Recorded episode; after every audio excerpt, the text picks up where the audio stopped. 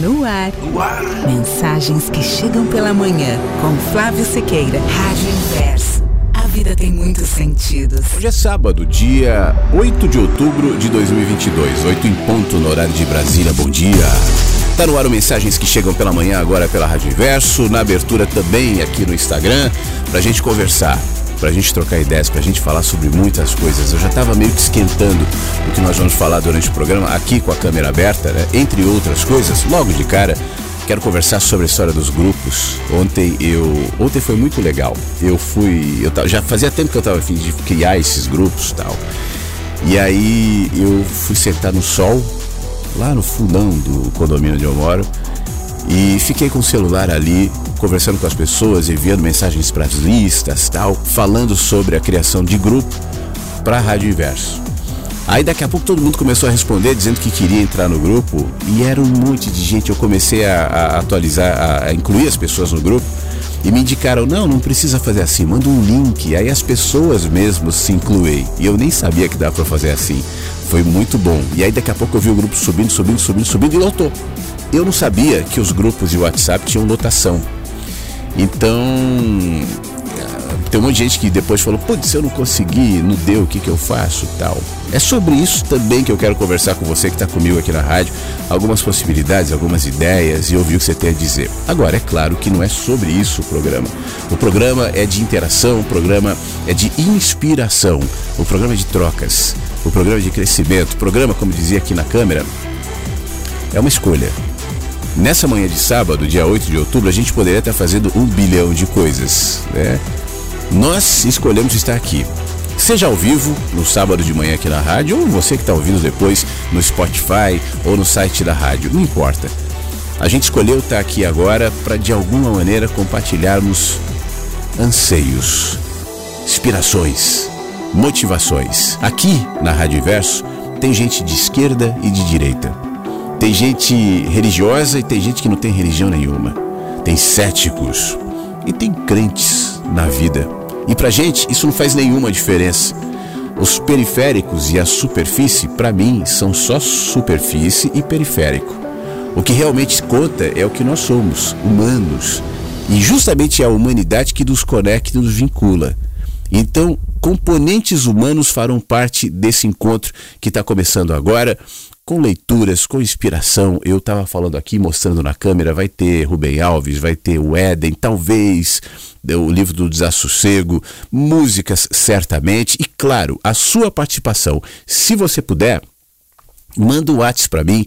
É, voz é mais legal. Para mim, eu priorizo as mensagens que chegam em áudio. 519 92 46 1960 519 9246 1960. Claro, se você preferir escrever também, beleza, pode mandar. Inclusive, escrevendo, você pode mandar também pelo site da rádio. Ali, deixe seu recado, manda o que você tem a dizer e a gente vai compartilhando enquanto ouve músicas, enquanto toma água, toma café e se aquieta nessa manhã de sábado, início do fim de semana, aqui no Mensagens que Chegam pela Manhã.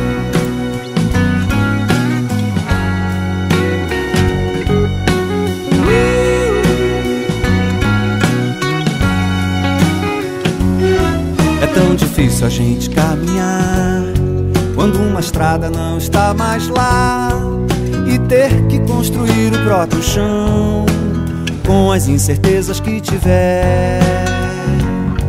Em cada curva pra lá e pra cá, qualquer desvio pode transformar a ponta de um universo em explosão. Coisas para um futuro que vier. Foi dor um dia, no outro dia será dia de continuar. Caminhando sob o sol, até o amor se reinventar. Vida que a gente aprende, tudo que acontece ruim é para melhorar. Tudo que acontece ruim é para melhorar. Para melhorar.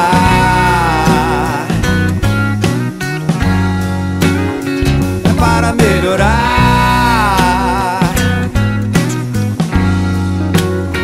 é para melhorar.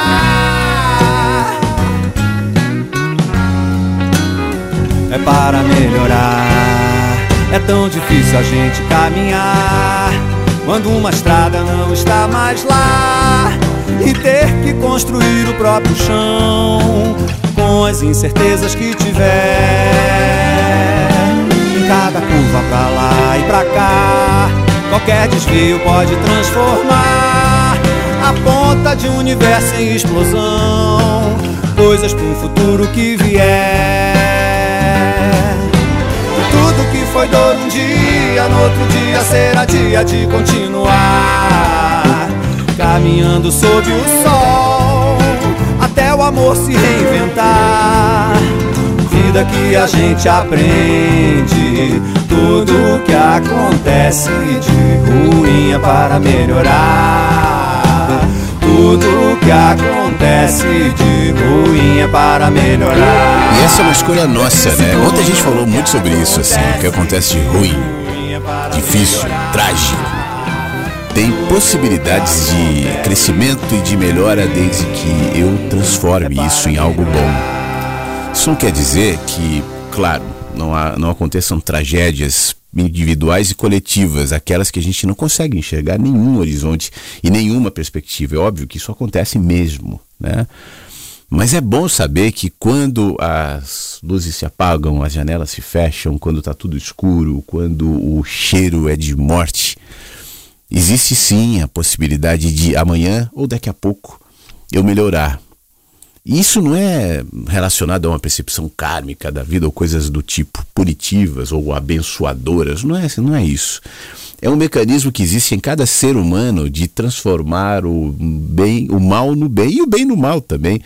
Depende de como eu vejo, depende de como eu sinto, depende de como eu respondo. Então, tudo que acontece tem potencialmente a possibilidade sim de melhorar, mesmo que no primeiro momento eu não consiga enxergar isso, mas caminhando perceberei com calma, com paz e com sabedoria. Eu quero conversar logo de cara aqui no mensagem. Já já eu vou para as leituras. Já estou louco para ler aqui o Éden, para ler o Rubem Alves. Mas antes disso, deixa eu explicar rapidamente o que, que houve com a história dos grupos, tá? Para você entender e me ajudar a pensar. Eu tinha avisado nos últimos dias que eu vou fazer grupo para mensagens para rádio inverso na realidade, um grupo para que a gente possa interagir. Por que, que eu estava optando por grupo? Porque até então eu tinha as listas de transmissão e eram algumas listas. As listas também são limitadas. É, para que eu pudesse interagir com as pessoas, eu tinha que mandar um monte de, de a mesma mensagem para um monte de listas. E isso é meio chato. Eu, eu sou velho, né? Então eu não tenho essa. Pra mim é chato ficar mandando um monte de mensagem pra lista, não sei o que. Isso tava me incomodando um pouco, eu dei um tempo. E pensei que o grupo poderia ser um facilitador, porque então eu teria um, um único canal, um único meio para interagir com todo mundo, tal, e seria bem legal. Mas ontem fiquei sabendo que há limite para membros de grupo e rapidamente o grupo lotou e aí a solução seria eu criar outros grupos, o que me levaria para a mesma situação das listas. Então, com três, quatro, cinco, sei lá quantos grupos de, de WhatsApp, eu tenho que ficar mandando um monte de mensagem para o grupo também. Isso me incomodou. Aí algumas pessoas sugeriram Telegram. Eu confesso que eu não tenho nenhuma familiaridade com o Telegram, nunca tinha usado o Telegram. Aí hoje eu baixei para ver como é que funciona. É, vi alguns fóruns na, na, internet, alguns tutoriais no YouTube e tal. Mas o Telegram me parece legal, assim, não tem limite, são 200 mil pessoas, então esse limite é bastante elástico. Mas tem um componente que eu tenho dúvidas, e especialmente nesse sentido eu queria ouvir você. São duas questões. A primeira, todo mundo tem eu sei que o WhatsApp é mais popular. Com o Telegram, eu estaria limitando a participação de quem não tem Telegram, ou de repente não quer baixar o Telegram. Esse é um ponto, né? O segundo ponto é o seguinte: no grupo do Telegram, é, tem um lado bom e um lado mal nisso. E eu te confesso que eu estou na dúvida. O lado bom é a interação. As pessoas podem interagir, mandar mensagem, falar umas com as outras tal. A princípio isso me parece bom, mas eu não sei até onde. Hoje mesmo eu recebi no WhatsApp, e isso também me liga luzinhas alertas, né? Gente que está nas listas de transmissão, que ouve a rádio e tal, que manda mensagem, que manda para mim correntes de oração, propaganda de político, notícia falsa.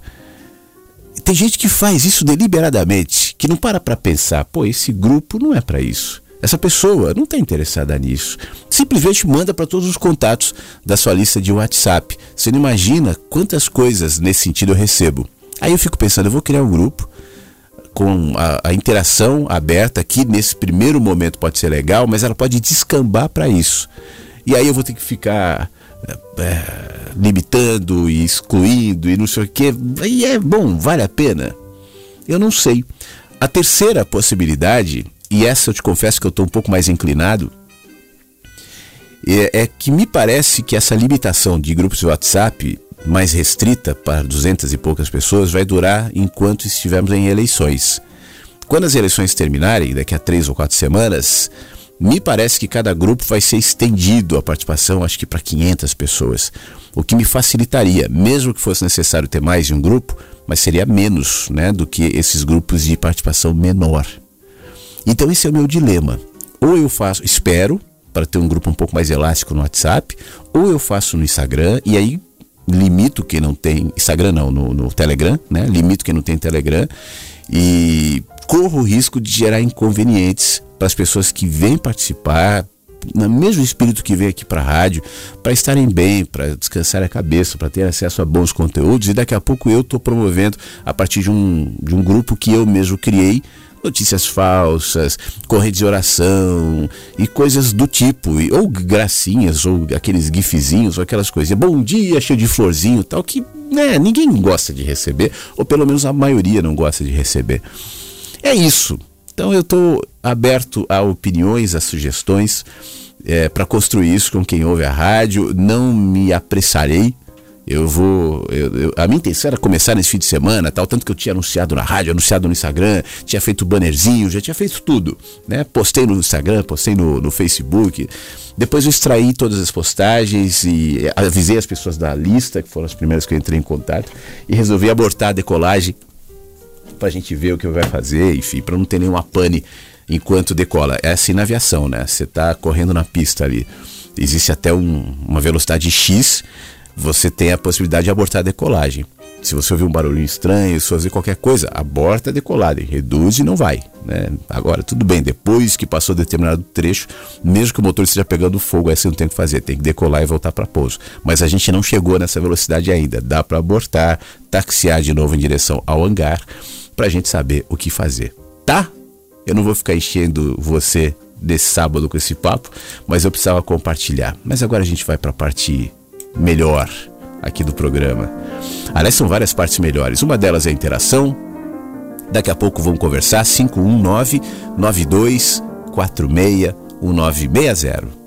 Manda seu áudio, manda seu texto, participa comigo aqui e também no, no, no site da rádio. Mas agora eu quero compartilhar Rubem Alves, aqui no Mensagens que Chegam pela Manhã. Você ouve o pianinho aqui, você já sabe que coisa boa vem, né? Entre as alegrias que eu tenho em Campinas, estão os momentos em que caminho na Fazenda Santa Elisa. Mas eu preciso esclarecer o que eu quero dizer por caminhar. O dicionário define caminhar como percorrer andando, percorrer caminho a pé. Trata-se de um sistema de locomoção que se vale das pernas e dos pés. Quando uma pessoa diz eu vou caminhar, Está dizendo que por um certo período de tempo vai se dedicar a mover pernas e pés, carregando o corpo. Essa referência ao corpo é importante porque na compreensão moderna o caminhar é um ato total e não apenas de pés e pernas. E o corpo é o peso que pés e pernas carregam com o objetivo é, médico e atlético de exercitar músculos, coração, circulação. Tanto é assim que é comum ver esses caminhantes por aí com os dedos do pulso no, no pulso, né, com os olhos no relógio para conferir frequência dos batimentos cardíacos, aquela pressa, tal. Esse exercício se faz por razões médicas, combater colesterol, diabetes, obesidade, veias entupidas e etc. Caminha-se por dever. Eu devo caminhar. Razão porque, com frequência, os caminhantes olham para o chão com o rosto sério e consultam o relógio para ver se já é próximo o fim da obrigação. Afinal de contas, deveres são sempre muito chatos. Agora, nas minhas caminhadas, esses objetivos louváveis e salutares são apenas efeitos colaterais. Eu não caminho por dever, eu caminho por prazer. O que me dá alegria ao caminhar não são os possíveis benefícios médicos dessa prática, mas as excitações dos meus sentidos. Eu caminho para alegrar os meus olhos, os meus ouvidos, o meu nariz, a minha pele. Eu caminho para fazer amor com a natureza.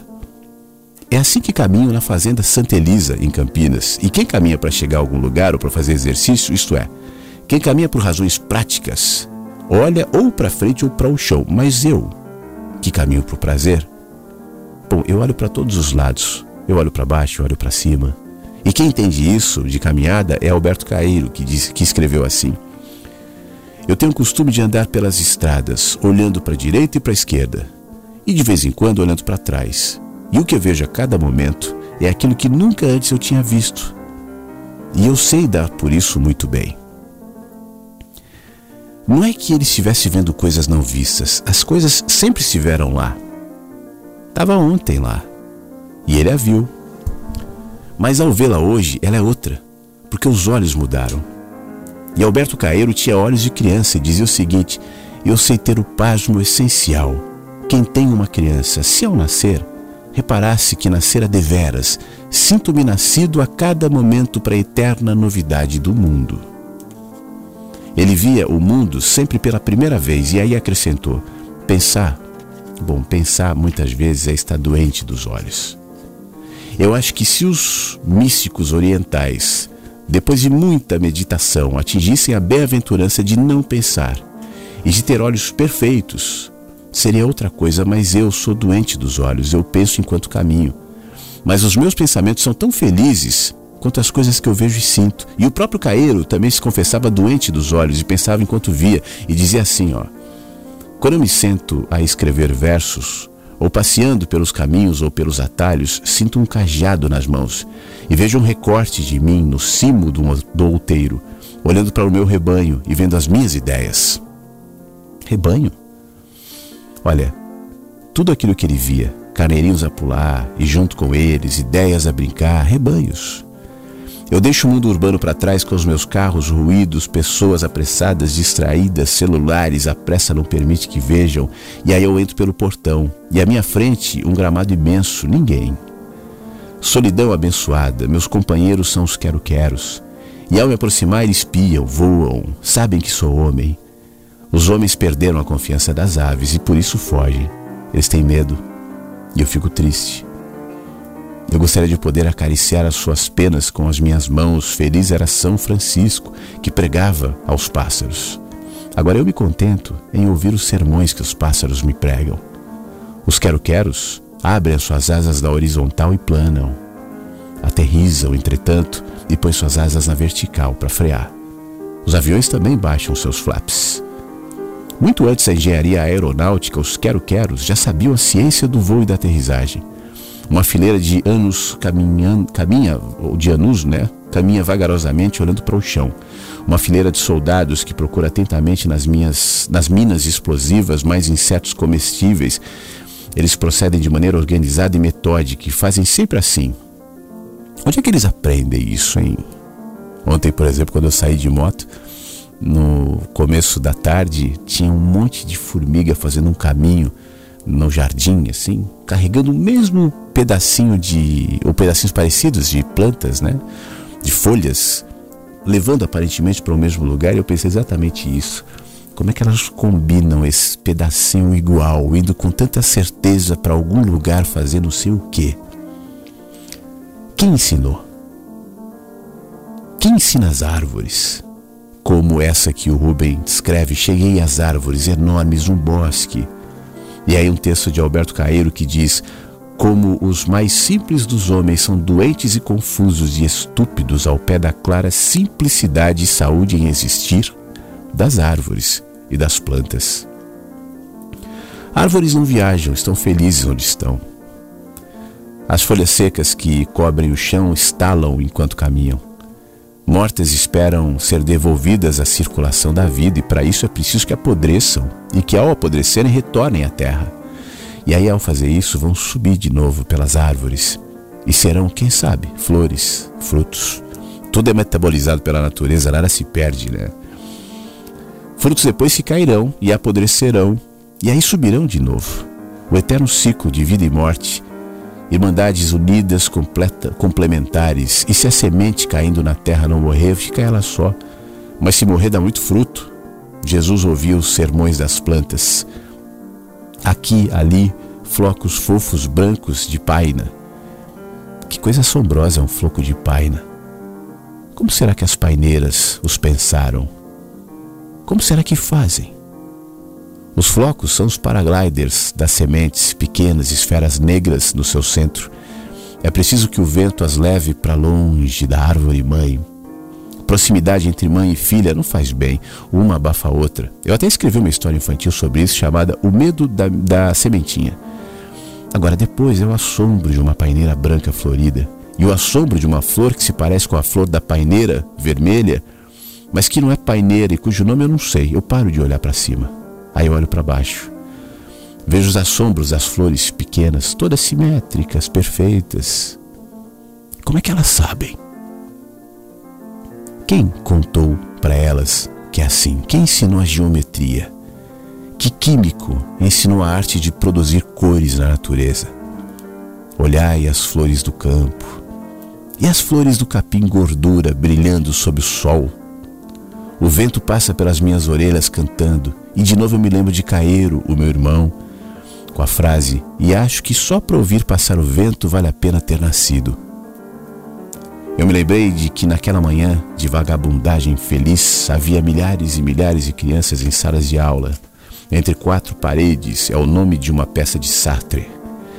Numa revista sobre educação, eu li uma propaganda numa página inteira de uma empresa escolar que anunciava os seus materiais didáticos e a prova de que eram bons era mais de 30 anos de prática na sala de aula. Pensou educação? Pensou sala de aula, salas de aula, lugares onde as crianças são segregadas da vida. Das salas de aula não tem gramados, nem quero-queros Nada, nem árvores, nem sementes de painas, nem paineiras floridas, nem florzinhas que praticam as simetrias da geometria. Tem livros, mas os livros não são a natureza. Alguns países têm algumas sociedades para observação de pássaros, por exemplo. Para ver melhor, usam binóculos. O que vem primeiro, o assombro do pássaro ou a tecnologia do binóculo? É o assombro do pássaro. Só depois do assombro do pássaro é que vem a tecnologia dos binóculos para ver melhor o assombro. Quem usa o binóculo está dizendo o seguinte: eu quero ver o assombro dos pássaros mais de perto. Não deveria ser assim nas escolas? Primeiro o assombro da natureza e depois os livros, cuja única função é de ser binóculos para ver os, os, os pássaros e para ver melhor, para ver a vida e para entender. A primeira missão do educador é mostrar os assombros. Mas eles mesmos, professores, foram separados dos assombros da natureza pelos seus programas. A escola e os pais, especialmente, impõem outras urgências. É preciso preparar os alunos para o vestibular, e o vestibular não há questões sobre os assombros do mundo. É mais importante que se saiba sobre logaritmos neperianos, fases da, da mitose e orações subordinadas. E aí me deu uma enorme vontade de usar aquele espaço imenso da Fazenda Santa Elisa para educar crianças. Faz muitos anos, era o fim de uma tarde fria e luminosa numa praia deserta da Califórnia e eu vi chegarem crianças, um bando, com um jovem, o seu professor. Eu pensei, poxa, que coisa rara e bonita que um jovem, sexo masculino, tenha escolhido ser companheiro de crianças. E eu me vi caminhando com um bando de crianças mostrando assombros, as formas e cores das folhas, os troncos, os frutos, as flores, a música das copas das árvores tocadas pelo vento, o voo dos pássaros, os seus nomes esquecidos. Eu sei que aquele é um espaço reservado à pesquisa, o que é muito bom, mas eu creio também que ele poderia se abrir para as crianças. Não seria possível um convênio com escolas?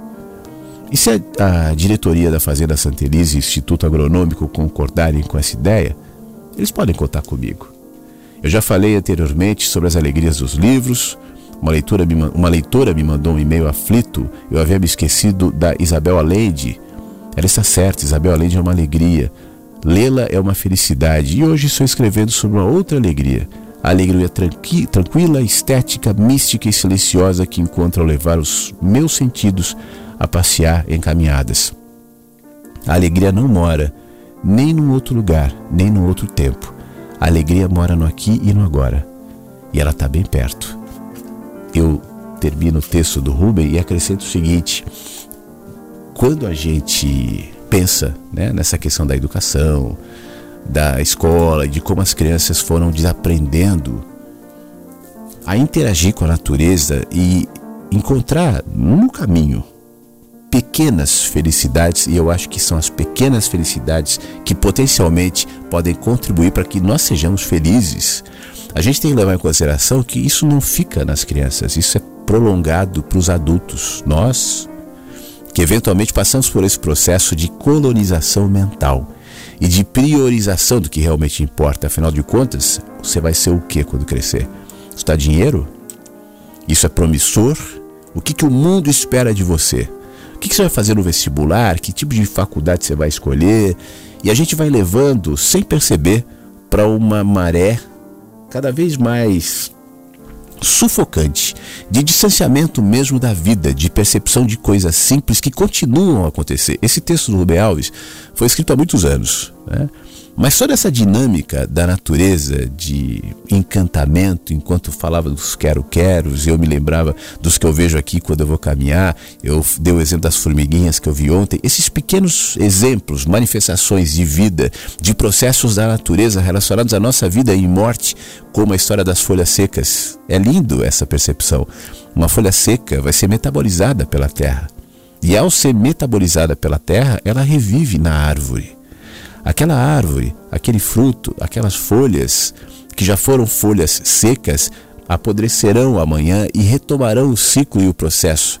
E esses ciclos e processos estão espalhados pela vida, mas a gente está preocupado em entender outras coisas. A, a, como eu sempre falo aqui, a inteligência, a cultura, a informação tem o seu lugar.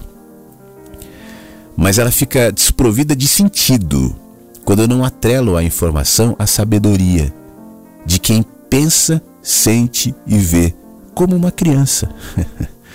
a informação processada por uma mente sábia se transforma em árvore, com frutos, com aromas, com cores. A informação processada por uma mente é, fechada, blindada, vira um bonsai. E hoje nós convivemos com jardins de bonsais e não deixamos que a natureza se expresse e que cresça e que se expanda como naturalmente deve ser. A gente tem medo da expansão da natureza. A gente tem medo do que uma raiz descontrolada pode gerar em nossas construções. A gente tem medo que uma árvore muito grande possa cair sobre as nossas cabeças e a gente não possa subir na árvore para colher os frutos que a gente quer. A gente tem medo.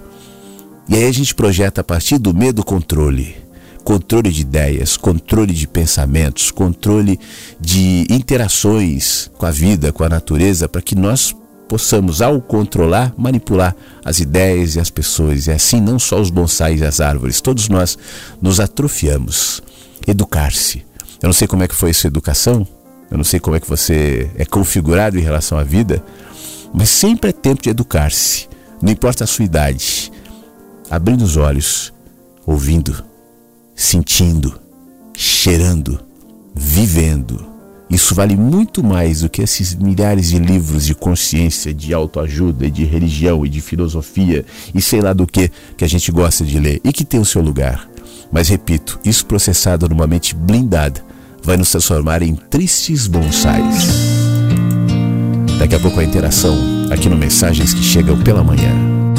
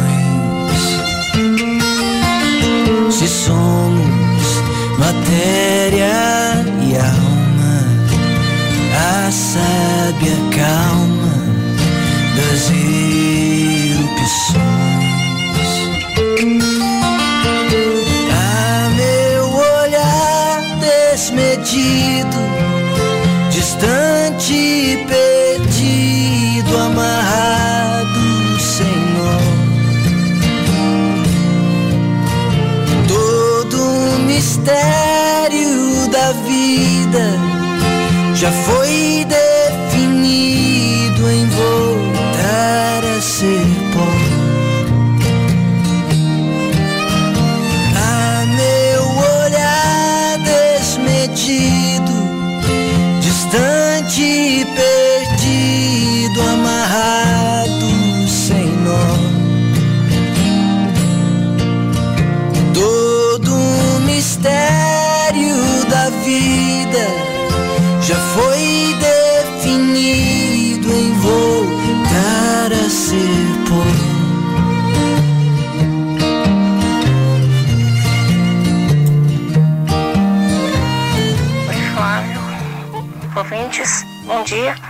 Passando para deixar o meu piu-piu.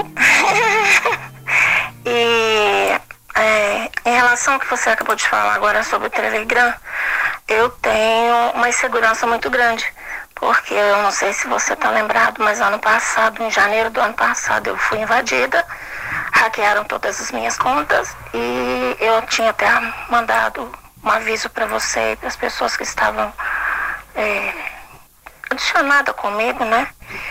E então assim, eu tenho muita insegurança porque eles me invadiram pelo Telegram, eles me invadiram pelo Facebook. É, então assim, é, em relação a isso, eu não sei se é uma boa, isso na minha opinião, né? Mas é, faz com calma como você sempre faz as suas coisas e vamos aguardar, né? E é isso. Um abraço a todos, bom final de semana. Tchau, tchau. Muito obrigado, Jane, pela informação. É, exatamente, farei com calma.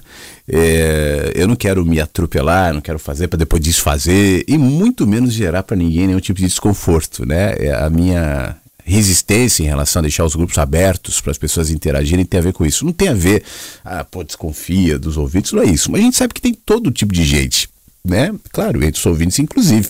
Às vezes eu mesmo recebo umas porradinhas assim que não me parecem coerentes com pessoas que ouvem a rádio, com linguagens ou atitudes que de repente não estão tão conectadas com aquilo que a gente se propõe a fazer, e sobre isso a gente não tem controle, né? Então, levarei em consideração e, e vou refletir com calma, até porque também não tem pressa, né? Não tem que atropelar, ah, vamos fazer um grupo hoje, amanhã, não. A gente tem a rádio aqui, tá, tá tudo funcionando como dessa forma e tá, tá legal. Até que uma uma maneira boa e, e, de repente que a maioria das pessoas curta, apareça e a gente faça. Mas vamos lá. Bom dia, Flávio. Aqui é o Beto. É, sobre o negócio aí do grupo, eu vou só dar um pitaco aí. Eu acho que o Facebook também é uma opção. Apesar de Facebook estar tá daquele jeito, mas os grupos lá são bem onde eu tinha ele, no Facebook, os grupos eram bem grandes, com milhares de pessoas, havia grupos. E eu posso ativar, acho que algumas pessoas podem fazer, ou pensando em outros, né? Pode fazer o que fazer. E não tendo o Facebook, pode ativar, mas especificamente para, para o seu grupo, que possivelmente pode ser um grupo só. Né? Fica a dica aí. Um bom dia para vocês e fique bem. Beto, obrigado. Tem outro áudio do Beto aqui na sequência, ele deve ter complementado alguma coisa, eu vou ouvir, mas só para responder especificamente a história do Facebook, eu tenho, e essa para pessoalmente é uma das razões pela qual eu tenho pensado em criar grupo de WhatsApp e tal, é porque o meu movimento, Beto, está sendo de me afastar na medida do possível, claro, isso não vai acontecer completamente, mas das redes sociais, é depender menos de rede social, de Instagram e de Facebook. É, eu considero que a formatação estética de conteúdos das redes sociais não são tão coerentes e tão compatíveis com aquilo que eu me proponho a falar.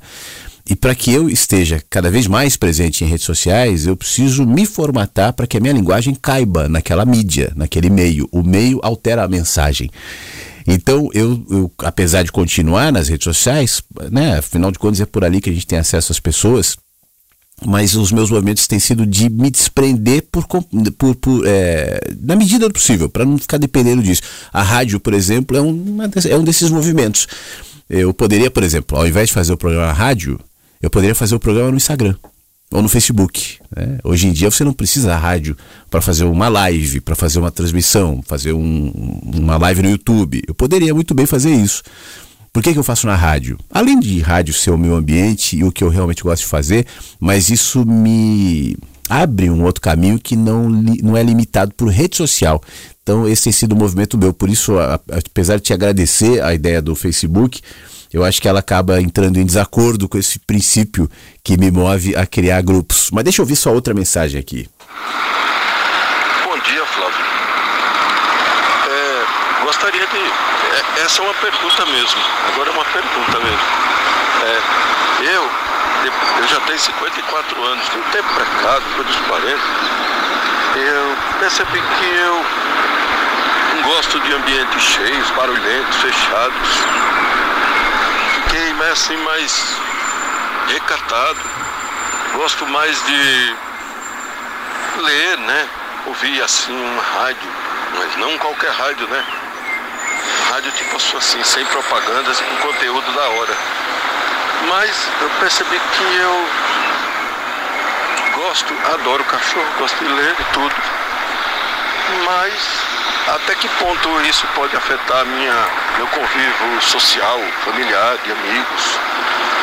Até que ponto seria bom para mim ou eu tenho que ir um pouco contra a maré e ser mais engajado nas coisas do modismo, né? Do, do senso comum aí. Que, que você acha, meu caro amigo? Bom dia para você. Obrigado, Beto. Mais uma vez um abraço e mais uma vez bom dia para você. Olha, não existe uma fórmula, né? Tem um jeito certo para ser. O bom é ser da galera, o bom é ser introspectivo. Não, o bom é ser quem você é. Eu acho que esse é o jeito certo de ser. Onde você se sente melhor? Como você se sente melhor? Respeitar essa, esse movimento interior, eu acho que é o princípio, é o que vai te sinalizar é, quais os caminhos subsequentes que você vai ter que tomar a partir do momento que você sabe que interage numa sociedade. Eu dava o exemplo das redes sociais agora. Eu, por mim, né, pessoalmente, eu nem teria rede social. Mas eu sei que faz parte desse novo ambiente de comunicação, onde quem comunica, como eu, sem rede social, tá mudo, né? Precisa ter esse canal, esse escoamento ali. Ainda que não seja o meu habitat mas eu faço concessões e interajo até onde eu acho que é saudável, até onde eu acho que é bom. Por isso eu nunca entrei nessa história de marketing digital, de tenha um milhão de seguidores em 15 dias e faça 500 mil stories olhando para sua comida e caminhando não sei para onde. E tudo que você fizer registra ali. Eu não quero virar escravo disso. Então, pessoalmente, eu encontrei um ponto de administração dessa, por um lado, necessidade no mundo da comunicação e, por outro, aquilo que eu sou. Eu não vou me, me modificar né, por conta dessa necessidade, que é uma necessidade artificial, criada por uma linguagem. E aqui, repito, não vai nenhum julgamento, é só uma escolha minha. Isso vale para as relações que a gente tem na sociedade.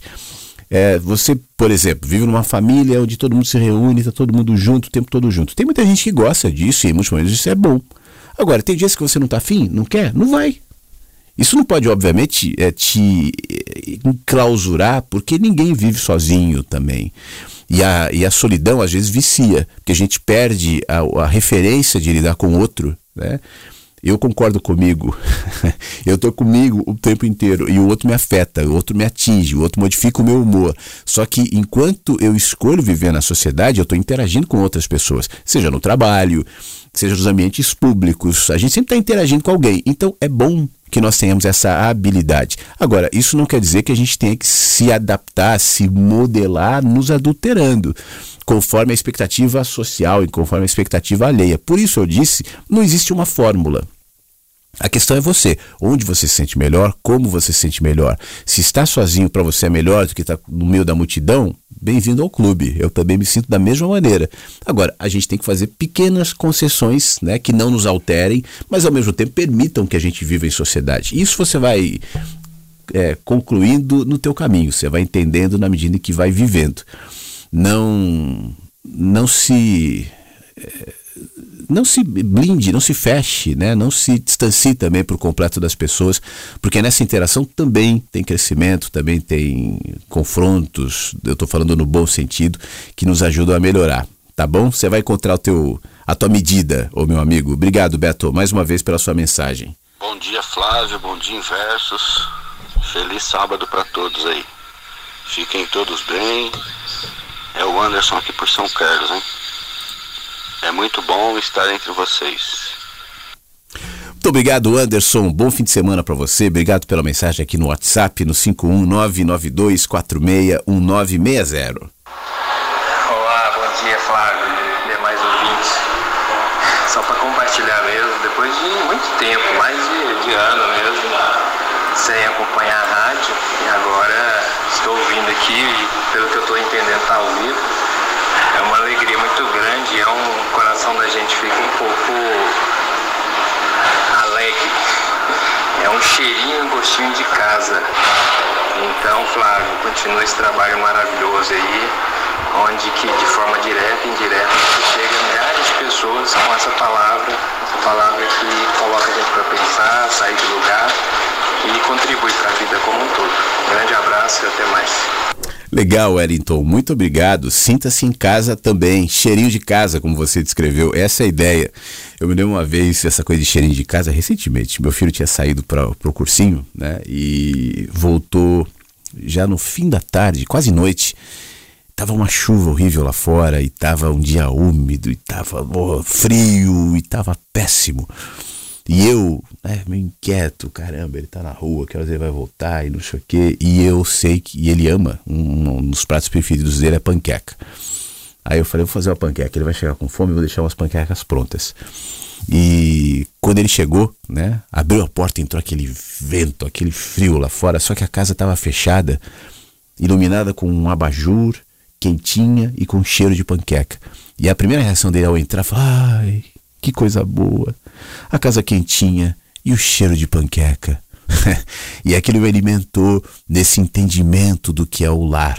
Né? Não é o ambiente físico onde nós estamos. O lar é isso.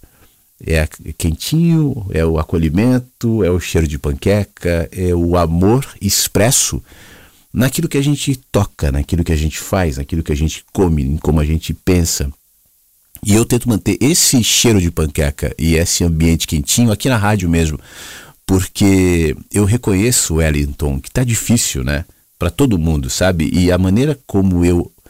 Eu não sei se essa palavra é a ideal, mas como eu resisto naquilo que eu faço, não, não me vendendo. O, o, o, Beto falava agora de uma rádio cheia de comerciais, né? Claro, não é ruim, não é errado. Queria eu poder viver financeiramente da rádio. Para mim seria fantástico poder me dedicar só a isso, enfim. Mas aí quando eu paro para pensar no que eu precisaria fazer, nas concessões que eu tenho que fazer, tal, eu acabo deixando para lá e fazendo o que eu posso, do jeito que eu posso, como dá, para que isso tenha cara de lar. Porque eu, é o que eu dizia agora há pouco. Eu acho que a gente está tão bombardeado, tão invadido, tão manipulado né, por tanto pensamento, por tantas ideias, por tanta gente, por tanto político, por tanta religião, querendo nos cooptar, nos manipular, nos comprar. e as pessoas, de alguma maneira, comprando isso. Né? Tanto que é difícil as pessoas dialogarem, é difícil as pessoas estarem em paz. Estão brigando por paixão de político, achando que político é Deus, é, é amor, é mito, é coisas do tipo, e se distanciam e se afastam. Político é um exemplo. Né? E, e ontem um amigo meu, é, que inclusive é político, mas que é muito querido, eu conheço há muitos anos, me perguntava assim: o que, que você está imaginando do Brasil para os próximos anos? Eu dizia, cara, eu, eu vejo com muita inquietação, eu acho que vai ter muita divisão, muita briga, muita nós contra eles, seja lá qual desses senhores né, assumirem a presidência, ambos se alimentam disso, ambos estimulam isso, e, e, se as pessoas não perceberem isso e continuarem comprando essa guerra, sabe, vai ser difícil. Então eu prefiro criar um canto, um espaço, um lugar que, antes de tudo, serve para mim. Ontem, por exemplo, eu fiquei o dia inteiro tocado pelas interações do programa, por aquilo que a gente foi conseguindo construir juntos aqui, a partir dos assuntos que nós trouxemos, das leituras que fizemos, das interações né, que foram proporcionadas aqui no WhatsApp, no site da rádio. Isso me alimentou, me alimenta, me faz bem, me traz sentido.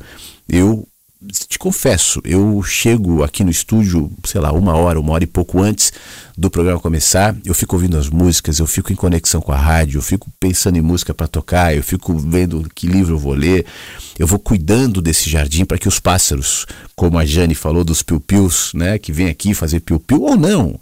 A maioria dos pássaros são os quietinhos e quietinhas que ficam ali naquela árvore lá, ó. Tá vendo ali uns pássaros ali em cima? Tá vendo? Ah, saiu, um saiu voando agora. Mas estão lá. Em cima da casa ali, você vê aquelas cabecinhas ali, ó. Não fico olhando muito, senão eles vão embora. Mas eles estão aqui também. Ó, um pousou na árvore aqui do lado. Veio beber água. Que bom, né? Isso é bom, né? Isso nos compõe essa, esse lar, esse lugar para a gente ficar. E eu acho, Wellington, que a gente deve eh, encontrar os nossos jardins, os nossos lugares, justamente para contrapor essa realidade cruel, interesseira, superficial, falsa, né, que vai se colocando como miragens no caminho da maioria das pessoas. Isso pode estar, às vezes, até na nossa casa, nas nossas relações, nas nossas interações e na nossa vida. Não é à toa que a saúde mental é uma das grandes preocupações na humanidade daqui para frente. Não é à toa que a gente vê tantos adolescentes, crianças até jovens, pensando em suicídio e, se machucando, né? adultos sem sentido nenhum, idosos sem sentido nenhum. Somos nós que vamos fazendo escolhas que nos levam para esses precipícios. E eu sempre compartilho isso com quem me acompanha, que eu acredito demais, demais nas pequenas escolhas. Né? Não é a grande escolha que vai me livrar do mal dos novos tempos. E mal sempre houve nos novos e nos velhos tempos. Também não idealizemos nada. É, são as pequenas escolhas. Né? É o fato da gente, por exemplo, estar tá aqui no nosso canto quentinho com cheiro de panqueca. é uma escolha, é uma escolha. E aí eu acredito que as pequenas escolhas derivarão outras escolhas pequenas também. Por exemplo, eu espero que depois desse encontro, nesse fim de semana, nesse sábado, a gente tenha uma reorientação dos nossos dias, a partir dos nossos pensamentos e do nosso olhar. Você vai fazer suas coisas, vai para o parque, vai jogar bola, vai voar de asa delta, vai para o mar, vai ficar em casa, vai ver um jogo de futebol, sei lá, vai fazer o que você quer fazer. Né? Mas faça em outro estado de espírito, faça em outro olhar Faça atento, como na caminhada que nós fizemos mais cedo com o Rubem Alves. A caminhada é caminhada para todo mundo. Tem gente que caminha olhando para o relógio, olhando para o celular, olhando para lugar nenhum. Tem gente que caminha olhando para os cenários, e aí não precisa ser o cenário da natureza, dos quero-quero e das formigas tal. Cenário de gente, prestando atenção nas pessoas. Eu faço esse exercício, cada pessoa é um mundo. Eu estou cruzando agora por um mundo que eu, pelo meu total desconhecimento, pela completa ignorância, chamo de anônimo. Esse cara que passou por mim. Mas esse cara que passou por mim tem nome, tem história, é o filho, é o neto, é o bisneto, é a sequência de uma história, de uma família. E provavelmente quando ele for também deixará um rastro, seja físico, biológico de filhos e netos, ou seja emocional, mas é uma história, é alguém que está conectado eh, comigo também e que passou por mim. A gente olha as pessoas e olha a vida de outra maneira, mas a construção desse olhar não vem por uma informação intelectual, vem por pequenas e pequenas e pequenas e pequenas e pequenas e pequenas escolhas todos os dias. E uma delas é a gente estar tá aqui interagindo com um cheirinho de panqueca e nesse ambiente quentinho que é o lar, que é a casa, que é a Rádio Inverso. Eu tento manter a rádio nesse espírito, para que todos os pássaros e pássaros que venham se sintam bem, enquanto estiverem bem. Quando estiverem também, vão sair voando, vão aproveitar outros jardins e vão viver, né? Carregando um pouquinho do que a gente faz aqui. Meu amigo, muito obrigado e participe sempre, tá? Pelo que eu entendi, você não, não sabia ainda que nós tínhamos voltado, né? Tem muita gente que está é, ainda sem saber que o programa voltou a ser ao vivo tal, então espalhe a notícia e esteja mais vezes, porque eu estou aqui direto, de segunda a sábado. A minha intenção, sempre pontualmente às 8 horas, é trazer mensagens que chegam pela manhã. Eventualmente, se um dia ou outro eu não puder vir, como houve algumas vezes, acho que umas duas ou três vezes, aí eu vou lá no Instagram e aviso que hoje não vai, não vai rolar tal. Mas agora a gente tem acesso aos programas pelo Spotify, pelo site da rádio, então de um jeito ou de outro sempre tem. Elaine, bom dia, obrigado pela sua mensagem aqui no WhatsApp. A Ângela também manda mensagem e ela comenta o seguinte: Flávio, eu prefiro aguardar a nova fase do WhatsApp, desde que não fique sem ouvir a rádio até lá e, de, e após. Obrigado, Ângela. Eu também estou pensando nisso, sabe? É uma. É uma. É, é, me parece um pouco mais seguro, de repente, esperar passar a eleição e ver o que vai acontecer. Eu estou vendo aqui uma outra mensagem tua que eu não li, que foi ontem. É, eu lendo as suas mensagens, eu imagino o, o, o bom desgaste em tentar atender os seus e até os nossos e o bem-estar nas trocas que fazemos e continuaremos fazendo. É, a sua preocupação com a nossa satisfação me emocionou hilariamente quando percebeu que o grupo lotou rapidamente. Seu esforço me emociona e gratifica por ser sou ouvinte é, do seu modo de encarar a vida e viver. Que bom. Angela, muito obrigado, tá? É, não é mérito, não. Eu só tento ser razoável. Porque realmente não faz sentido eu criar um grupo para ser encheção de saco para todo mundo. Né? Não faz sentido. Não tem porquê. Entendeu? O que eu, na medida que o tempo vai passando, o Beto falava de se tornar mais isolado tal. Uma característica que tem se colocado cada vez mais em mim é valorizar o que realmente importa, sabe? É fazer o que faz sentido e só. E não e, e cuidado para não cair em excessos de repente fazer um movimento que seria excesso para todos, né, que seria desgastante para todos, não faz nenhum sentido o esforço, o trabalho e tal. Então é só isso. Mas obrigado, tá bom? Obrigado, Ivanel, que está no Rio, mandando um alôzinho também.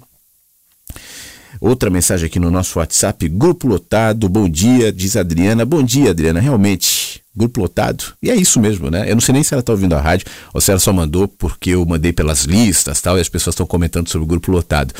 Eu avisei também pelas listas que, enfim, eu abortei a história do grupo, inclusive as pessoas que já estão nesse grupo, eu vou manter por enquanto e não vou e o grupo vai ficar quieto, tá? Até a gente decidir o que vai fazer, porque de repente, se liberar mais espaços, esse mesmo grupo onde muitas pessoas já estão, se estenderá, se estenderá, outras pessoas virão e aí de fato a gente começa isso. Mas vamos ver que, que, que movimentações acontecerão. Graziela, bom dia. É, limite do grupo é de. Duz... Graziela, não, desculpa, Gisele. Limite do grupo é de 256 participantes. Você pode ter vários grupos com o mesmo propósito. Obrigado, Gisele, mas é justamente isso que eu não quero. Ficar administrando vários grupos, né? Eu quero ter um grupo só e, e deu. Vamos ver. De repente, dois, três grupos ainda vai. Agora já pensou? Um monte de grupo, tento que mandar mensagem para um monte de grupo, responder um monte de grupo, aí isso vira cansaço. Mas obrigado, vamos, vamos ver tudo aqui. Nina, bom dia. Flávio, acho melhor você esperar. Passa a política e cria no WhatsApp. Feliz por, por, por, poder ouvir agora as oito no Mensagens. Que bom, Nina. Seja bem-vinda de novo. Muito obrigado. Cristiano, obrigado. Entendo como a terceira opção a mais viável. Bom fim de semana a todos. A terceira opção é o WhatsApp, né? Esperar liberar de novo mais de 256 participantes. Me parece que a princípio, né, e segundo a maioria das pessoas, está sendo a opção mais viável. Você que não deu opinião, de repente tem alguma opinião, manda a sua para cá. A gente está no ar há quase uma hora nesse sábado. Vou me ceder mais um pouquinho, na medida que a gente ainda tiver interação, eu, eu me comprometi a ler um trecho do Éden, vou fazer isso também, mas antes eu vou tocar uma música e a gente volta já já aqui no Mensagens. O WhatsApp é o 519 9246 1960. Ou aqui no site da rádio você também pode deixar sua mensagem. O Mensagem está no ar ao vivo no sábado, dia 8 de outubro de 22, às 8h55 da manhã.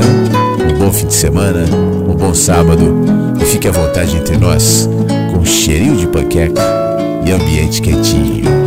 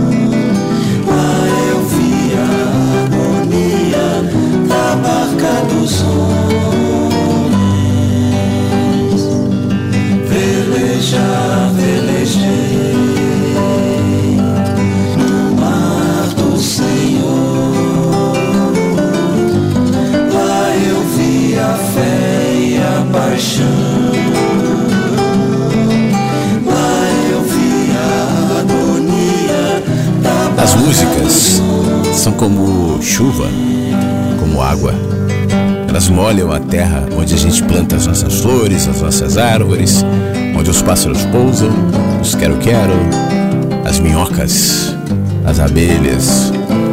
Vai regando, vai molhando, vai umedecendo, vai proporcionando mais vida. Essa é a função das músicas aqui no Mensagens que chegam pela manhã. E a gente compartilha também como umidade de terra, como chuva, como nutriente para as flores, para as árvores, palavras, palavras que produzem silêncio e não produzem inquietação, muito menos ruídos, palavras que produzem aquietamento. No livro Éden, tem um diálogo entre o Ed e o anjo que diz assim: Olha, as pessoas não nascem vazias como a grande maioria pensa, diz anjo para o Ed. Quando você chega à Terra, você traz na sua essência muito do que seus antepassados foram e fizeram. As suas escolhas atuais não deixam de ser reflexo de escolhas de outros que já foram. Aí o Ed fala: Eu já ouvi falar sobre isso, eu não gosto dessa ideia de pagar pecados dos outros, de karma, essa. Não, não é isso, Ed. Abre a sua mente, não vá tão configurado conforme te ensinam o tempo inteiro. Não tem nada a ver com isso. Ouve o que eu vou te dizer. Não se trata de consequências punitivas, atos próprios ou terceiros, muito menos de processo evolutivo ou cumulativo, seja de qual natureza for. Eu estou falando de outra coisa. Eu estou falando sobre um fenômeno que é reflexo da conexão que existe entre vocês. É completamente diferente. Não olhe para isso a partir de leis morais, meritórias, punitivas. Eu vou tentar te explicar. Lembra quando nós falamos sobre uma teia que conecta cada ser humano, distribuindo o que vocês produzem em forma de energia? eu faço um parênteses aqui, cada produção mental, cada produção intelectual, cada produção individual, de alguma maneira está gerando isso que no livro é chamado de teia, e eu posso até adicionar a expressão nuvem para ficar mais conectada a, ao nosso entendimento de armazenamento, né, de nuvens. Vai produzindo uma nuvem invisível, mas que afeta todos nós. Tudo aquilo que nós, como sociedade, produzimos Seja em matéria de entretenimento, de informação, de intenções, de desejos, de cobiça política, ou mesmo de entrega de paz ou de crenças ou de fé, vai gerando, vai compondo esse cenário invisível que eu estou chamando de nuvem. E como todas as nuvens, elas têm a sua movimentação e às vezes elas chovem. E às vezes essa chuva de peso, de dificuldade também cai sobre nós, mesmo que nós não tenhamos consciência né, de que, na realidade, o que a gente sente muitas vezes é um reflexo dessa produção coletiva. Cada produção individual também compõe parte dessa nuvem, para o bem ou para o mal. Por isso, cada pequena escolha ou pequena atitude de cada um, incluindo a sua e a minha, vai compondo, ajudando a compor ou decompor esse cenário que pode ser bom ou mal, dependendo de como nós interagimos com ele. Mas voltando para o texto. A coletividade é feita de indivíduos. O tempo é só uma mídia para que você organize as suas experiências. Mas o tempo não é algo fixo, linear, absoluto como vocês acreditam. É preciso lembrar, para que você entenda onde eu quero chegar. Aí o anjo faz uma pausa tal e continua. Você é fruto de escolhas feitas antes que nascesse. E, a, e essas escolhas têm o poder de influenciar cada um de vocês, mas não determina quem você vai ser. Por isso não tem a ver com uma coisa kármica tal. Cada escolha é uma influência, mas não uma determinação. No entanto, elas serão a base de onde você vai partir para suas próprias experiências, tendo ao longo do tempo todas as possibilidades de alterá-la e melhorá-la. E aí o Ed fala assim: Mas então é como se nós estivéssemos predestinados a ser de determinado jeito? Como se ao nascer já estivesse impresso em mim aquilo que os meus antepassados fizeram? Não, não exatamente, não é isso. Viver pensando em predestinação pode ser muito perigoso porque isso tende a te fixar em uma única via fazendo com que, com que acredite que não tem possibilidade de mudar. E é isso que eu quero que você entenda. Não existe absolutamente nada que é estático, que é fixo, que é imutável sobre a Terra. Mesmo uma pedra abriga micro-organismos que vivem se movimentando. E ainda que não seja possível perceber naquele momento, a olho nu, o tempo vai mostrar como a pedra também se altera. Eu incluo aqui, é sempre uma questão de perspectiva, né? Bom, nesse caso, mais uma vez, o tempo foi a mídia para que você percebesse essas alterações. O Ed pergunta: Mas vem cá, e com os humanos? Você falou da pedra. Mas não ficou claro para mim que nós temos condições de construir um futuro com liberdade se nós já partimos de algo que já foi feito. Ed para como se estivesse procurando uma palavra, franze a testa e diz: É quase como se estivéssemos contaminados e ao longo da vida devêssemos encontrar um antídoto. Anjo da risada. Você não está contaminado. Vocês não estão contaminados. Vocês estão conectados. É diferente. Há uma enorme diferença. É essa conexão que permite o compartilhamento de emoções, de sentimentos, de amor. É assim porque todo fôlego de vida é soprado do mesmo lugar. Deus interrompe Ed. Olha, Deus é como você chama. Né? Tudo que existe parte disso que você chama de Deus. Deus é uma linguagem, é uma ideia que não cabe. Né? Por isso que a gente transforma Deus numa religião, numa fé, numa crença, no nome. Sejam os humanos, a natureza, o espaço, o tempo, é como se cada expressão de vida representasse uma variação de um pedacinho de Deus. É isso que os conecta. Como o tempo é só um fenômeno de percepção que lhes ajuda a organizar as, as experiências, não existe nele a condição de simplesmente deletar a energia residual do que os outros viveram e ficou no ar. Aí o Ed para com essa cabeça e fala: pô, mas está confuso ainda para mim. Você está dizendo que as experiências humanas não se apagam? Elas continuam no ar? Aí ele tenta processar a informação tal e pergunta: Isso me dá a impressão de que aquilo que vivemos são objetos quantificáveis, palpáveis, que nos permite dizer: olha sim, olha lá minha experiência voando no céu. Mas o que são experiências se não sentimentos que alimentamos a partir de algo que nos acontece? Aliás, você mesmo me disse isso antes, que somos nós quem damos significado a cada acontecimento. Então, as experiências são sempre únicas, não é isso? Você está quase lá, Ed, pensa comigo. Se existe conexão, é provável que exista compartilhamento. Aliás, a internet nos ajuda muito a entender esse princípio, né? Quem está conectado ao outro, queira ou não, transmite ao outro informação a respeito do que acontece consigo mesmo. Eu vou fazer mais um parênteses. Sabe esse fenômeno uh, mediúnico que impressiona demais as pessoas? Às vezes eu fui conversar com a cigana, com não sei quem, e a pessoa contou toda a minha vida e sabia tudo que eu fiz e me conhece tudo, então tudo que ela diz está certo.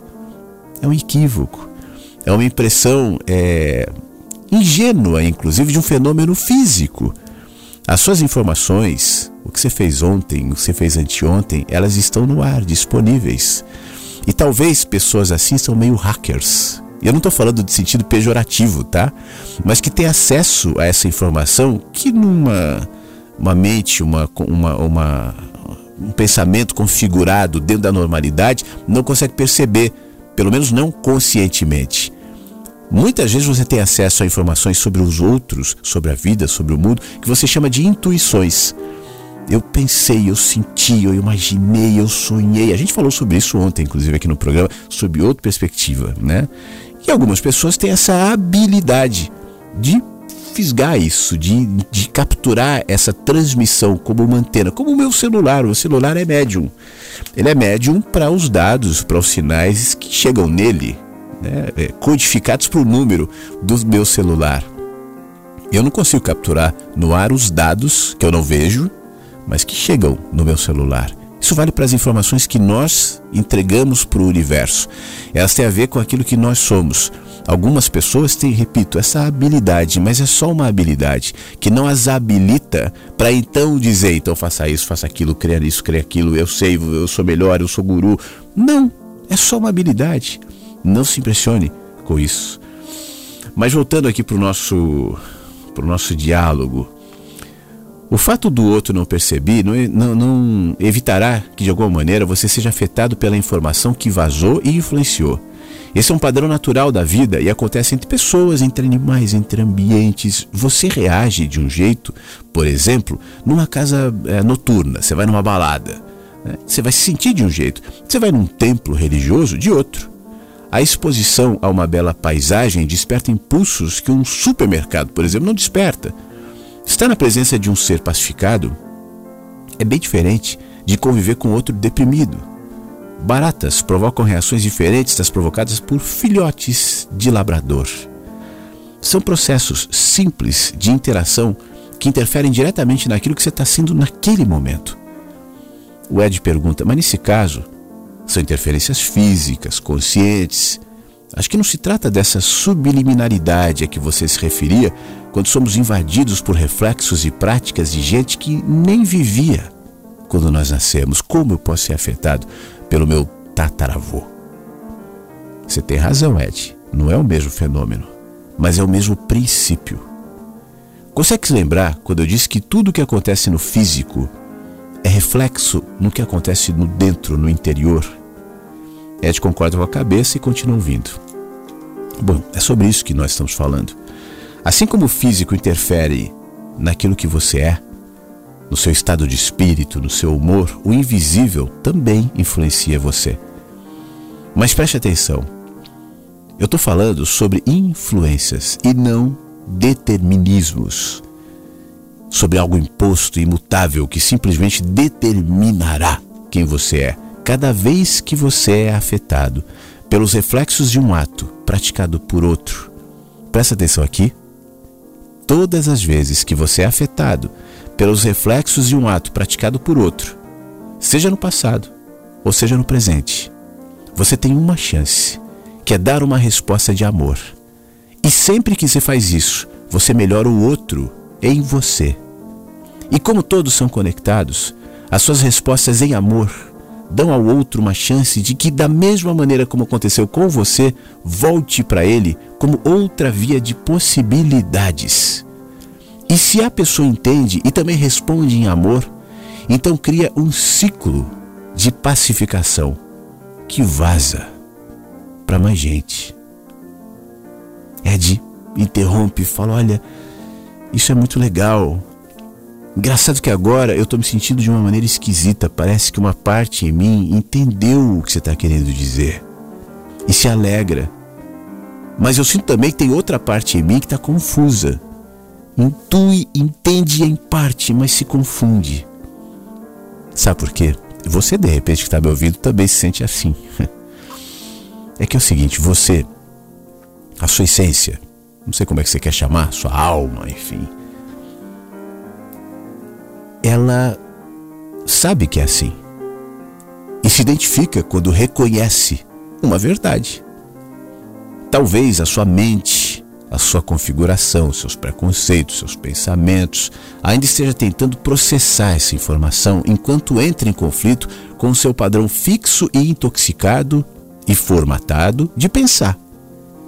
Por isso, essa sensação de divisão interior. É assim que eu me sinto, diz Ed.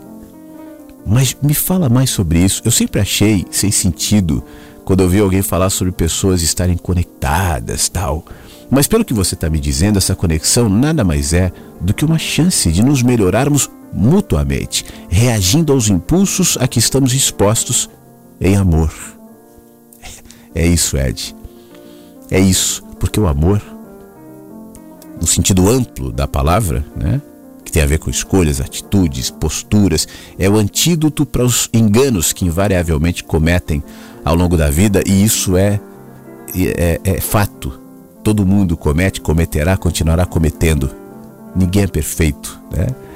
Todos nós, todos nós, o mais sábio, o mais inteligente, o mais aprofundado, o mais espiritual, todos nós cometemos todos os dias erros, faz parte. Mas a gente está falando de um antídoto. Quando se deparam com o amor, imediatamente as possibilidades aparecem como meio de reconciliação.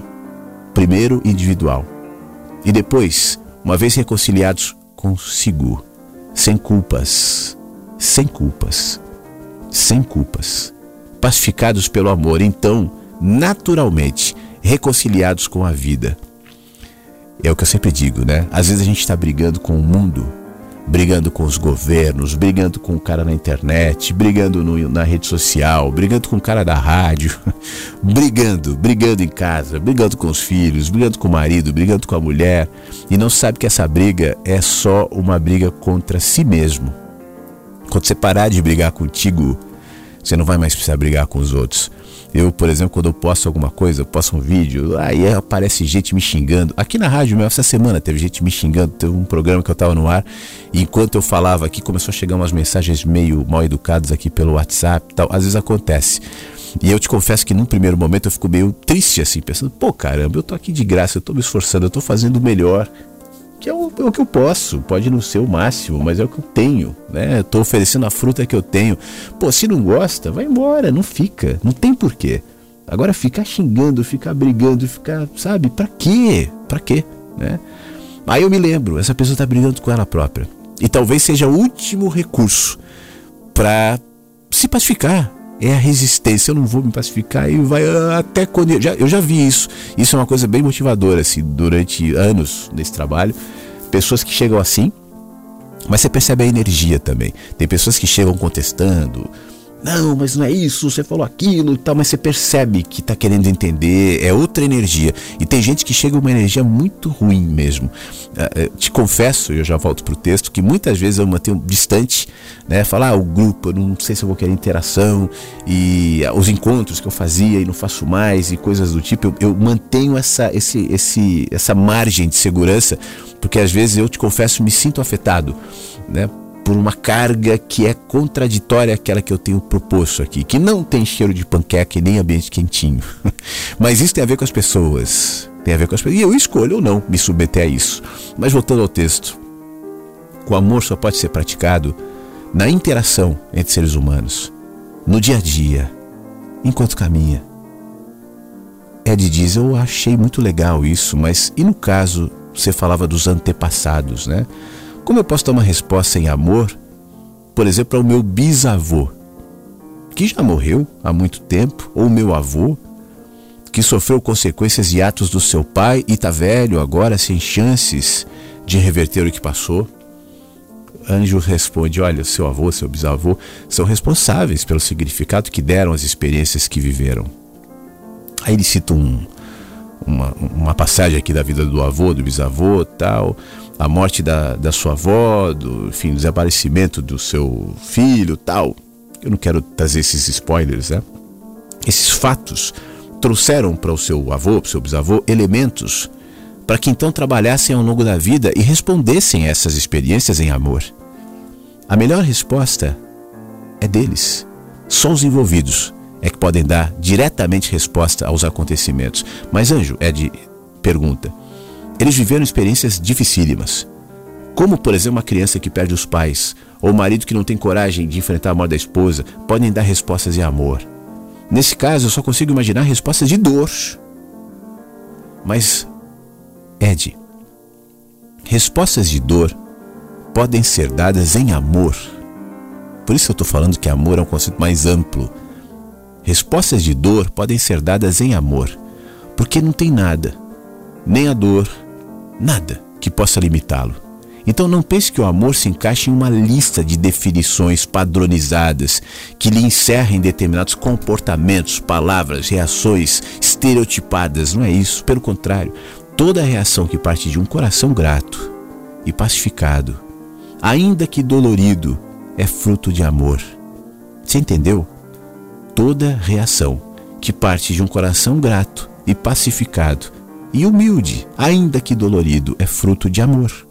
Talvez pareça com choro, talvez tenha cara de dor, isolamento, mas será amor e repercutirá no caminho como bem para quem os experimentou. Então você está me dizendo que as experiências do avô e bisavô foram boas? As experiências deles foram somente experiências. Eu não enxergo como experiências boas ou experiências más. O significado de cada uma, aí sim, só eles poderiam dar. Mas existe um detalhe: a maneira como cada um reagiu diante do que viveu repercutiu em, em, em quem viria depois. E nesse caso, você. Os seus medos, as suas certezas, as suas tendências emocionais partem dessa fonte, que é a somatória dos significados dados por aqueles que vieram antes de você. Isso lhe serviu como guia na vida e agora Cabe a você melhorá-los, melhorá-los em você, dando respostas a tais influências sob a perspectiva do amor e sob a sua perspectiva, Já não se trata mais do avô, bisavô ou culpados. Agora é contigo. Isso encerra um ciclo que está se repetindo há pelo menos duas gerações e abre para quem virá depois de você um novo caminho. Ed parece um pouco atordoado. Quer dizer que as minhas reações diante de um acontecimento interferirão em tantas coisas, tem tanta gente que pode ser afetada. É, esse é o caldo da vida, meu amigo. Por isso você erra quando diz que Deus determinou que fosse assim. Não, não é Deus.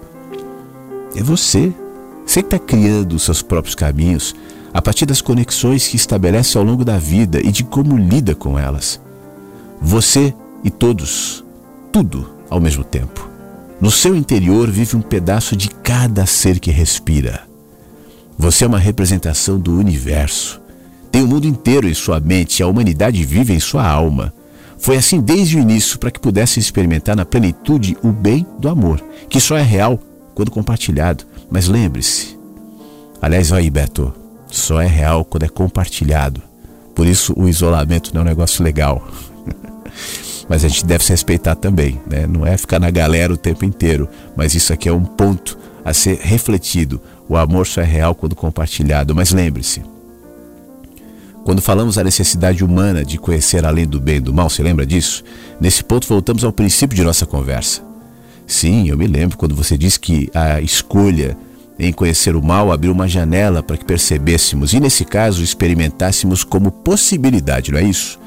Ainda bem que você se lembra porque isso é o essencial. O conhecimento do mal interfere nas conexões humanas como um vírus que só pode ser eliminado diante dos frutos de um coração que reage em amor. Por isso, é tão importante que cada um de vocês melhore a si mesmo, melhore ao outro e melhore a humanidade a partir de reações individuais, escolhas que impactarão adiante e espalharão no sistema esse vírus do amor. As coisas são como são. Tá cansativo, não? Eu vou ler só mais um pedacinho. E só não. É só você não complicar. E aí experimentar a vida em simplicidade. Você não precisa saber explicar. Você não precisa ter a linguagem para isso. Você só precisa saber praticar.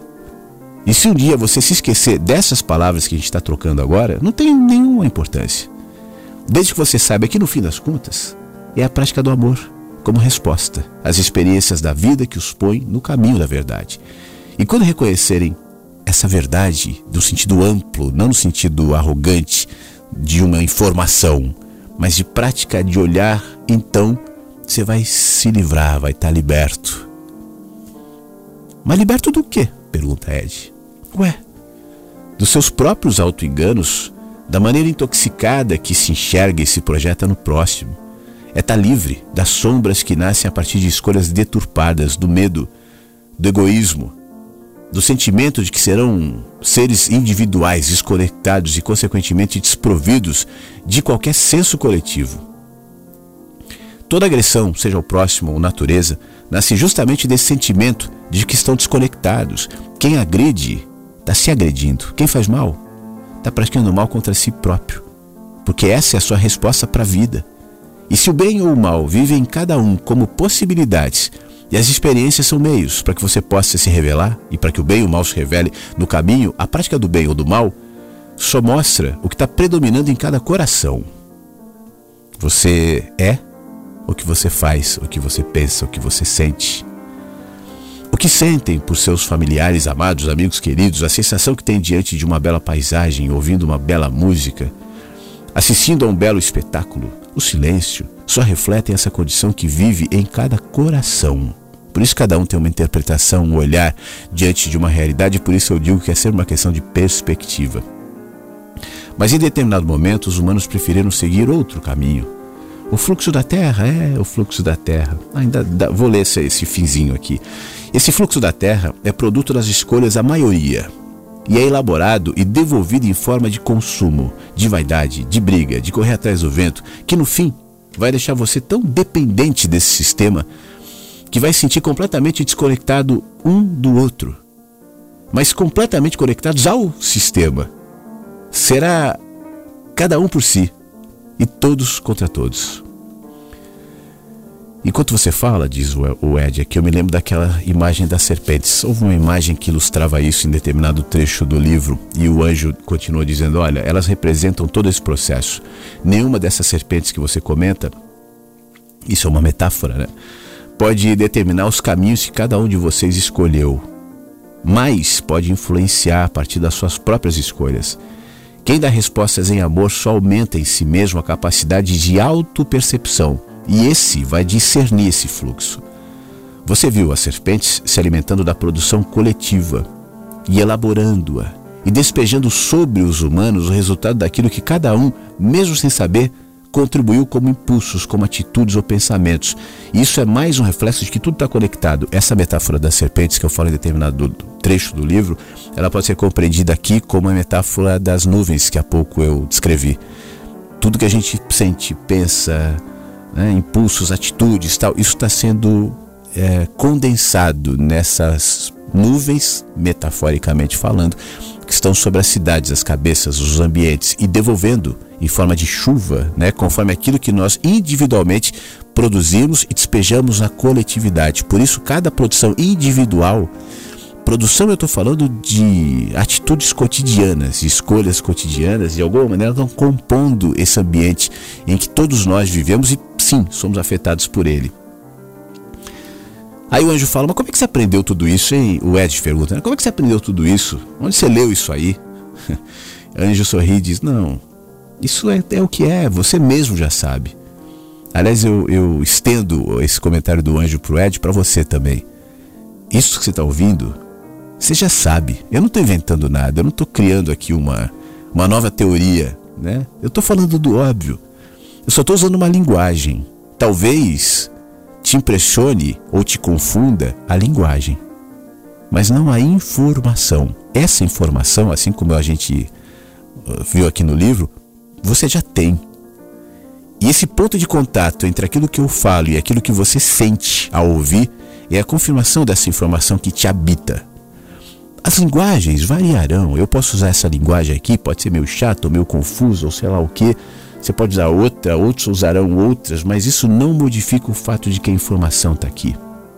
Voltando para o texto.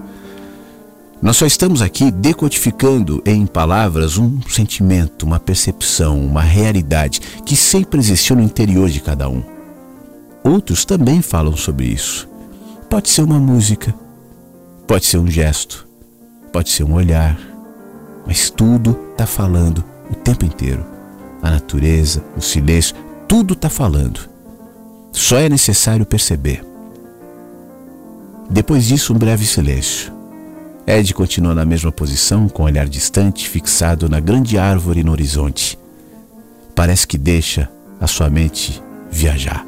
Anjo permite a viagem do amigo e se cala, até que Ed interrompe o silêncio com um comentário. Você falou sobre música. E aí ele sai falando sobre músicas. E a gente distancia agora dos dois, deixa eles na árvore, deixa eles conversando sobre música. E já que eles estão falando sobre música, deixa eu ver essa aqui, ó. Vamos ouvir uma música? E eu volto pra gente encerrar o Mensagens já já.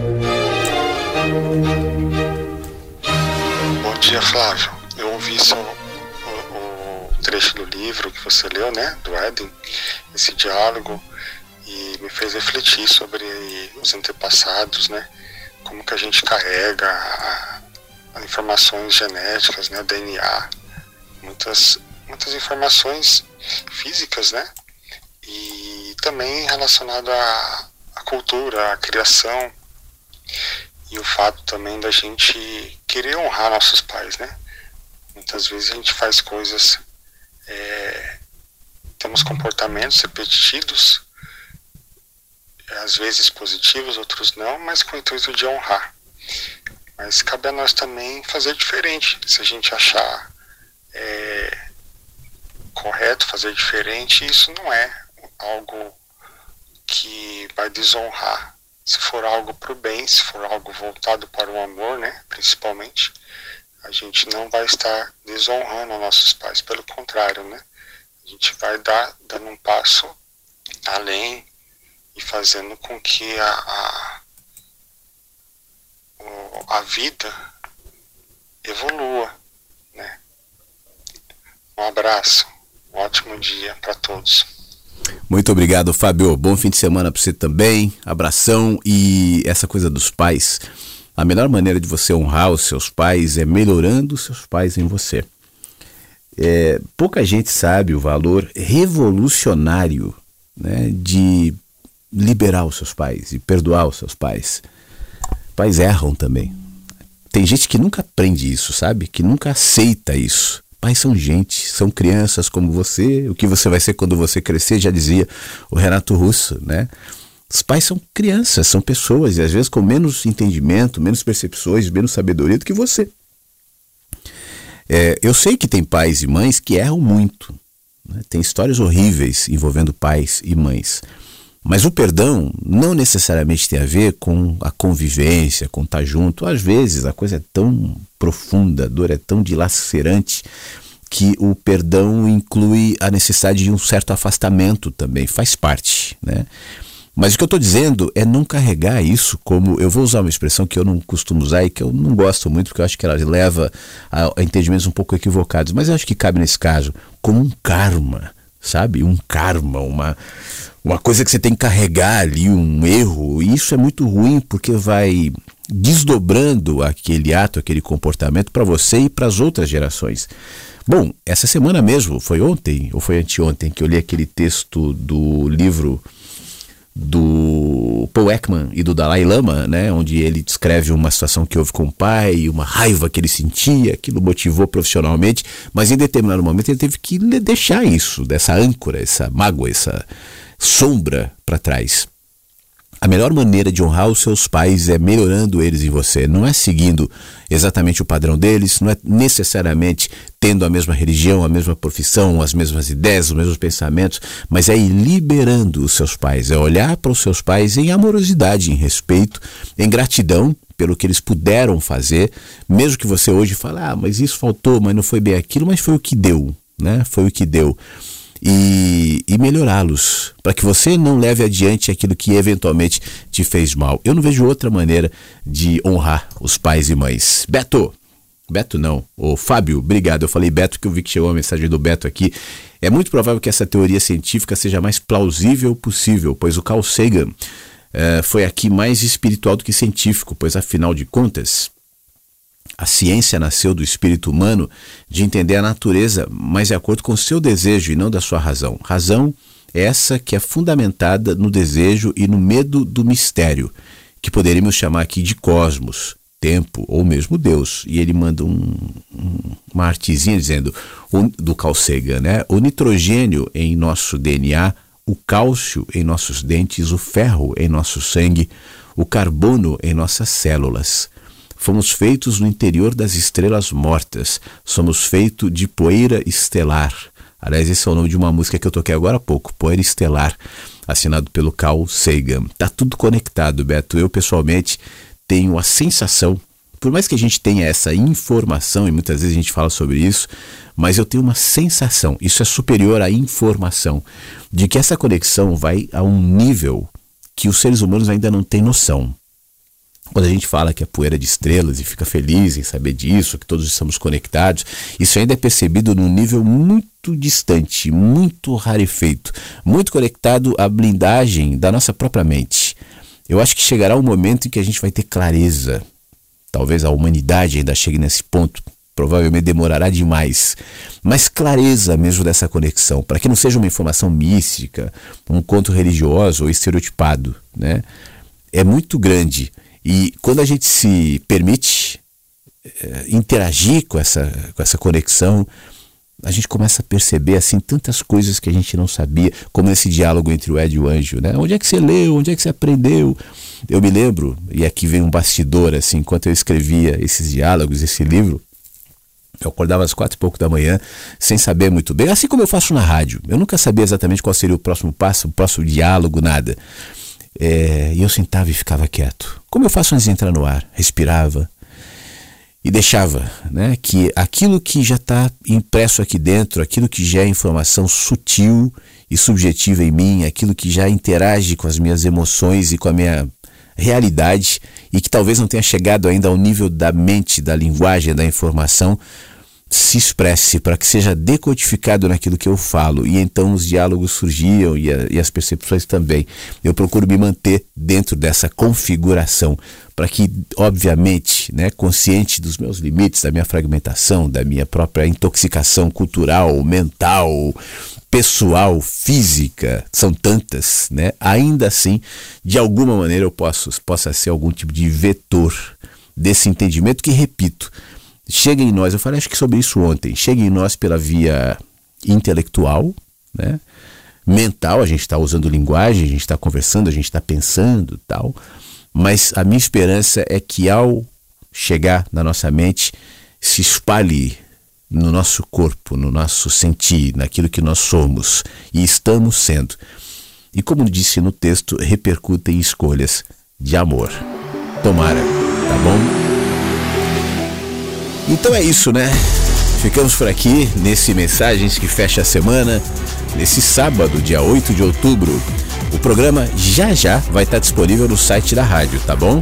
É só você eh, atualizar o seu, seu navegador aí, seja pelo celular ou não, para você poder ouvir esse programa quando quiser. Esse e os dois últimos que eu fiz. O terceiro, o quarto, né? Já pula para o Spotify. Hoje mesmo atualizarei o Spotify. Então você tem todos os programas disponíveis, os três mais recentes no site da rádio e os outros todos no Spotify. Ah, deixa eu lembrar também o seguinte: caso você tenha gostado do Éden e desse diálogo que, que eu li, ele está disponível de graça também no Spotify. É, eu gravei todo o livro, eu fiz um áudio livro do Éden e deixei lá para quem quiser. Então você procura o Éden, Flávio Siqueira, acho que de repente é melhor Éden Flávio Siqueira e você cai no, no áudio livro do Éden, que pode ser uma companhia para você, que pode ser uma, né, uma inspiração para os seus momentos aí de, enfim, de calma, de paz. É para isso que o livro tá lá, tá? Então tem mensagens que chegam pela manhã e o Éden no Spotify, tá bom? Quanto à história do, do grupo, confesso que eu tô mais inclinado a esperar um pouquinho e de repente fazer um grupo maior quando as eleições terminarem e fazer pelo, pelo WhatsApp. Tem mais gente me sugerindo o, o Telegram, né? Meu amigo Braulio de Brasília acabou de mandar uma mensagem falando: pô, o Telegram é muito melhor, tal. Eu vou ler o que, que ele está dizendo. Eu não sei ainda. Mas vamos ver, vamos ver o que, que a gente vai fazer e, claro, sem pressa, sem correria, sem atropelo, não tem porquê. E claro que eu avisarei por enquanto eu estou mantendo as listas, tá? Então avisarei pelas listas, avisarei pela rádio, avisarei pela, pelas redes sociais e todo mundo vai ficar sabendo. Um beijo, obrigado pela sua companhia, obrigado pela sua interação, um bom fim de semana, se cuida e segunda-feira às 8 da manhã a gente volta em mais um encontro pelo rádio. Até lá. Mensagens que chegam pela manhã com Flávio Sequeira, Rádio Inverso.